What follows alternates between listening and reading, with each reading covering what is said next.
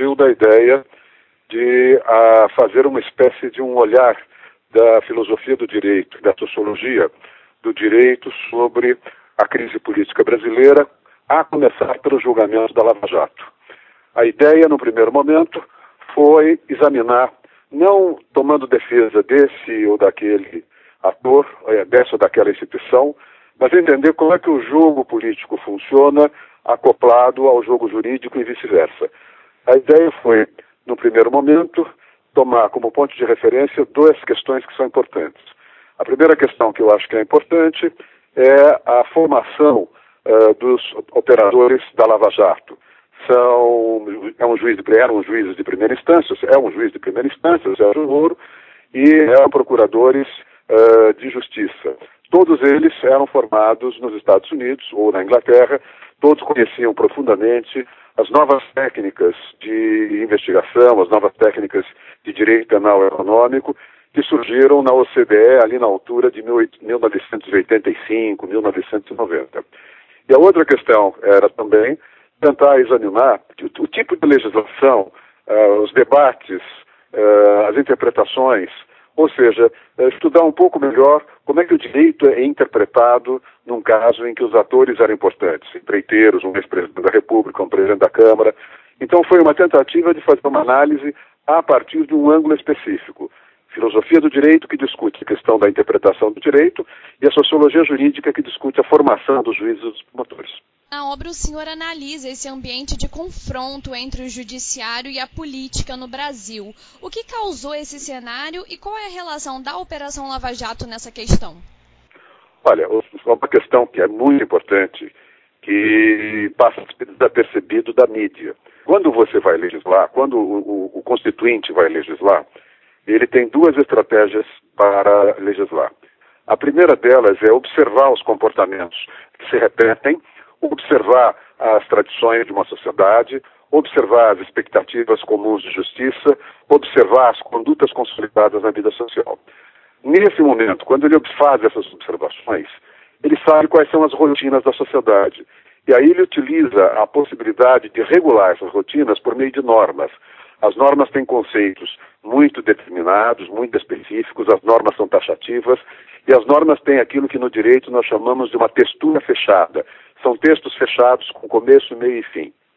Acontece que quando o legislador constituinte olha uma realidade e, em vez de tradição, de unidade, de expectativa comum de justiça, ele vê uma sociedade fraturada, uma sociedade angustiada, uma sociedade cujo contrato social está, de alguma maneira, se esgarçando e não há maiorias claras para buscar alternativas, ele fica inseguro. E nesse momento, o legislador, de um lado, é preciso tomar uma decisão, ele tem de tomar uma decisão, mas de outro lado, ele não sabe a decisão que ele vai tomar. E tem medo de tomar uma decisão que custe a legitimidade do cargo dele. O que é que ele faz? Em vez de trabalhar com uma norma, ele vai trabalhar com um princípio. Qual é a característica do princípio? O princípio tenta lidar com, vamos dizer, uma sociedade dividida. O princípio enuncia conceitos indeterminados, ele se expressa por meio de conceitos polissêmicos. Ou, por exemplo, bem social, função social do contrato, bem comum, uh, função social da propriedade, dignidade do homem livre, são conceitos vazios. Mas esses conceitos são deliberadamente vazios utilizados pelo legislador para tentar conseguir a lealdade de uma sociedade dividida. E com isso, aos poucos, ele vai dando uma ideia de acabamento do sistema constitucional. O que aconteceu foi que a Constituição de 1988 estava sendo escrita num contexto de muita inflação, de muita desigualdade, de muita fratura, um país que vinha saído, tinha saído do regime, do regime militar, e naquele momento os legisladores não tiveram outra alternativa a não ser introduzir na Constituição um número muito grande de princípios. Bom, um dos princípios que eles introduziram, ou os princípios que eles introduziram, melhor dizendo, podem ser aplicados pelos juízes de primeira instância. Os juízes de primeira instância perceberam que ali havia uma grande uh, arena de poder. Por quê? Porque na hora em que o juiz de primeira instância aplica um princípio a um caso concreto, naquele caso concreto ele tem de definir aquele princípio, ou seja, ele tem de legislar com base naquele princípio. E isso deu uma enorme força aos juízes de primeira instância. Isso começou a ser percebido já no julgamento mensalão a, em 2005, com os votos do ministro Joaquim Barbosa. E ficou mais claro ainda quando, com base no princípio da moralidade pública, o juiz eh, Sérgio Moro e depois os magistrados do Tribunal Regional Federal da Quarta Região, também aplicando princípios, condenaram alguns políticos importantes, inclusive o ex-presidente da República. Então foi isso que, de certo modo, eu procurei estudar. Como é que esses juízes, a partir da Constituição de 88, perceberam que a sua discricionariedade, o seu campo de atuação, o seu campo de interpretação, da, da, interpretação das leis havia sido, vamos dizer, expandido, havia crescido. Qual é a consequência desses ataques mútuos para a sociedade? Né? Há de fato uma criminalização da política ou há uma coordenação política para frear e dificultar investigações? Você tem o discurso da criminalização da política, é um discurso defensivo. Ou seja, é o discurso do ladrão que diz, pega ladrão, traduzindo. É o discurso de uma, de uma vamos dizer, de uma uh, categoria política, uma categoria que vou chamar de uh, partidos políticos, deputados, parlamentares, consultores, ministros, dirigentes de, de, do executivo, que de alguma maneira se sentiram atingidos quando alguns parlamentares, alguns partidos, alguns dirigentes foram presos e condenados. Então, no conjunto, esse é um discurso de defesa, que a gente tem que tomar muito cuidado, porque o discurso de defesa não pode ser visto pelo seu valor de face, ele tem objetivos. Claramente, o Congresso ficou assustado, claramente, governadores, prefeitos ficaram assustados, claramente, o que nós tivemos ali foi um processo de avanço, uh, vamos dizer, da transparência no controle dos gastos públicos e de desmanche de sistemas uh, bem enraizados de corrupção. Agora, por outro lado, é evidente que isso gera tensões. É evidente que isso gera uma série de eh, problemas que levam a, ao travamento da administração pública, à judicialização da política, ou seja, em alguns momentos você também tem excesso tanto do Ministério Público quanto do Judiciário. Isso foi mais ou menos evidenciado quando um dos juízes da Lava Jato aceitou abandonar a toga e se tornar ministro da Justiça de um, de um, de um governo eleito numa eleição muito disputada. Eu não sei se o quanto ele errou uh, ou acertou no ponto de vista da sua carreira pessoal, mas de alguma maneira ele acabou com a sua renúncia à magistratura e assumiu o Ministério da Justiça, dando um pouco de razão àqueles que diziam que ele fazia política, usava o judiciário para fazer política. Então veja, eu não quero tomar a posição a favor desse ou daquele. Eu quero entender os argumentos e perceber que por trás da crise nós temos uh, uma série de problemas institucionais, uma série de problemas constitucionais, melhor dizendo, e uma série de problemas políticos. Isso é absolutamente natural quando você tem um presidencialismo de coalizão. Só que dessa vez uh, os conflitos uh, foram mais acirrados, a corda foi mais esticada e coisa do gênero. Pode-se afirmar hoje que o direito ele está sendo aplicado de forma eficaz no combate à corrupção no Brasil? Nós temos de entender o que, que nós chamamos de direito. No caso específico, quando você fala em direito da corrupção, você fala no direito penal. Quando nós olhamos o, que está acontecendo no mundo, nós temos de perceber com uma certa clareza que lá em 1980 e 85, a Europa começou a enfrentar uma série de problemas com as máfias russa e italiana e uma série de atentados terroristas.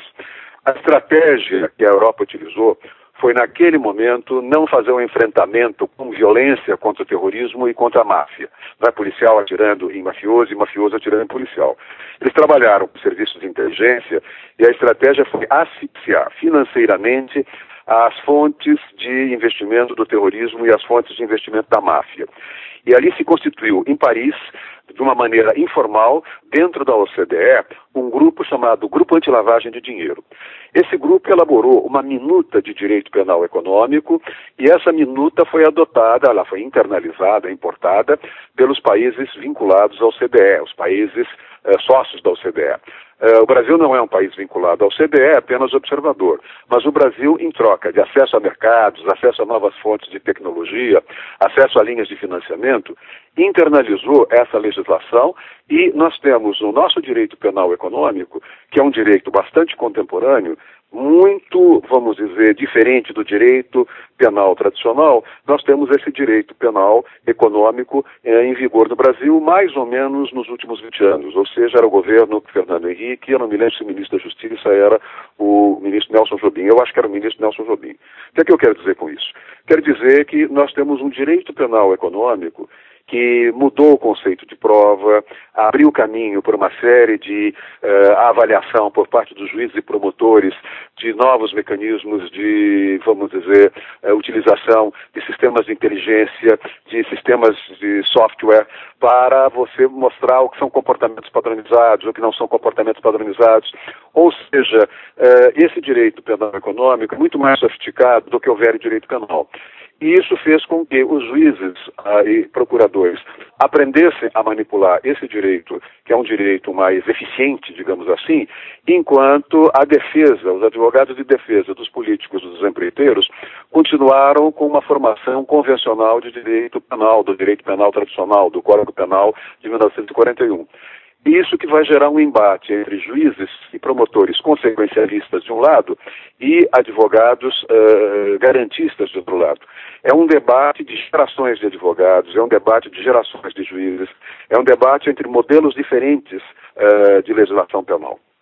Então, quando você me pergunta qual é a eficácia, ampliou, a eficácia ampliou muito ampliou demais a eficácia do direito no combate à corrupção. Mas ampliou, como eu disse, com uma mudança no perfil do direito penal brasileiro na área da economia. É um direito que trabalha de uma forma mais flexível, é um direito mais desburocratizado, é um direito que está mais em cima de princípios do que de normas, ou seja, ele mudou os instrumentos uh, nas mãos dos juízes e dos procuradores.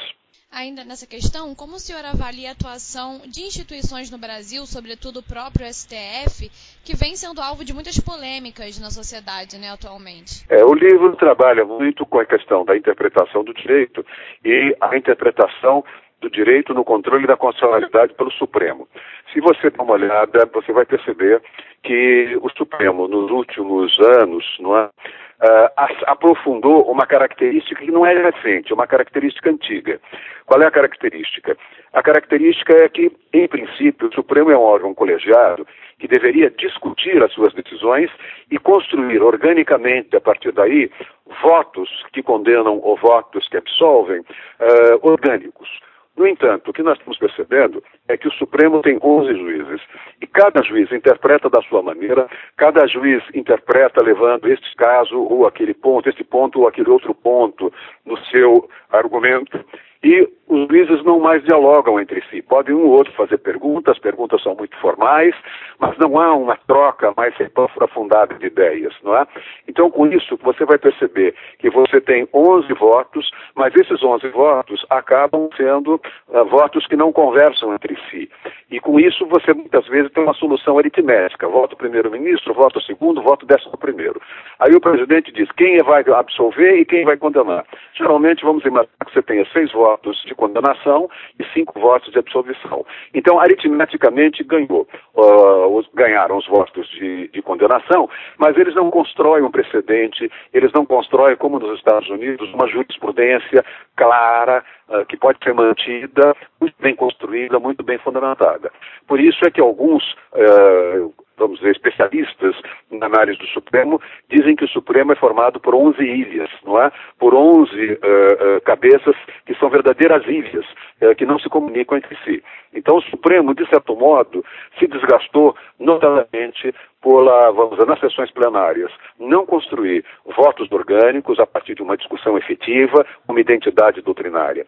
E, ao mesmo tempo, nos últimos anos, os juízes se destacaram por tomar decisões monocráticas, ou seja, eles se valeram de uma série de prerrogativas, um juiz uh, acaba com isso, tomando uma decisão que vale sobre os 11, uh, sobre os 10 demais juízes do Supremo.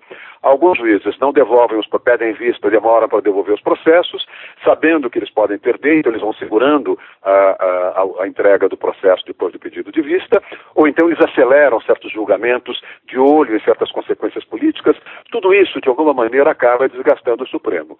Mas nós temos que entender que o Supremo já passou por desgastes no passado e é uma instituição que tem de sobreviver, é uma instituição fundamental para que a gente possa preservar o regime democrático. Não é?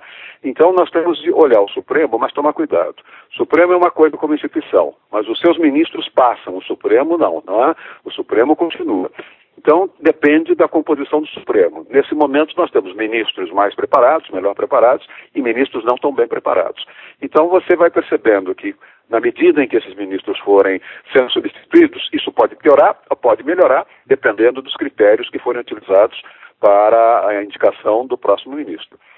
Resumindo, o que eu quero dizer é que a imagem, a sociedade não, não, percebe com clareza que o Supremo, nesse momento, é uma cabeça, são 11 cabeças, são 11 ilhas, muitos votos monocráticos, as decisões colegiadas são decisões muitas vezes confusas, não há argumentos que uh, sejam uh, compatíveis, mesmo os argumentos vencedores não são compatíveis entre si.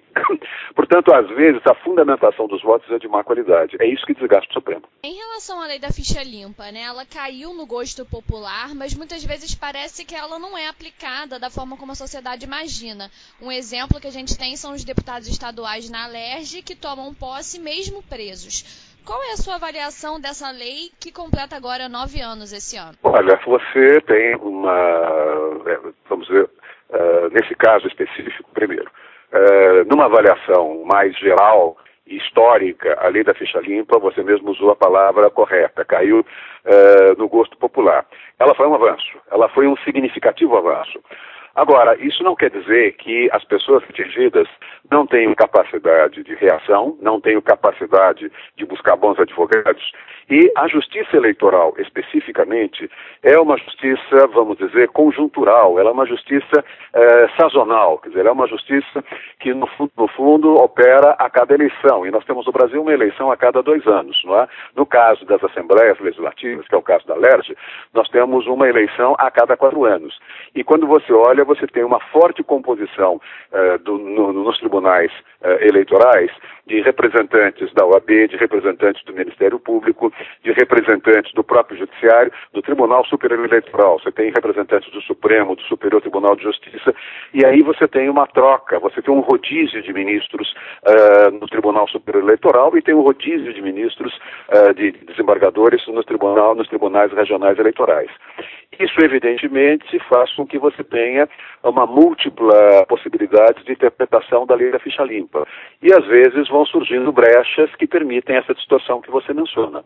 Agora, fazendo uma análise fria, é óbvio que a lei da ficha limpa é eficaz, é óbvio que ela produz resultados, mas ela, como toda lei, tem de uh, ser, vamos dizer, aperfeiçoada ao longo do tempo. A questão é saber se, nesse momento, no clima político brasileiro, há condições dela ser uh, nessa crise toda, há condições dela se aperfeiçoar. Eu acho que não. Nesse momento, eh, eu acho que ela já avançou muito. Ali da ficha limpa avançou bastante, é uma vitória.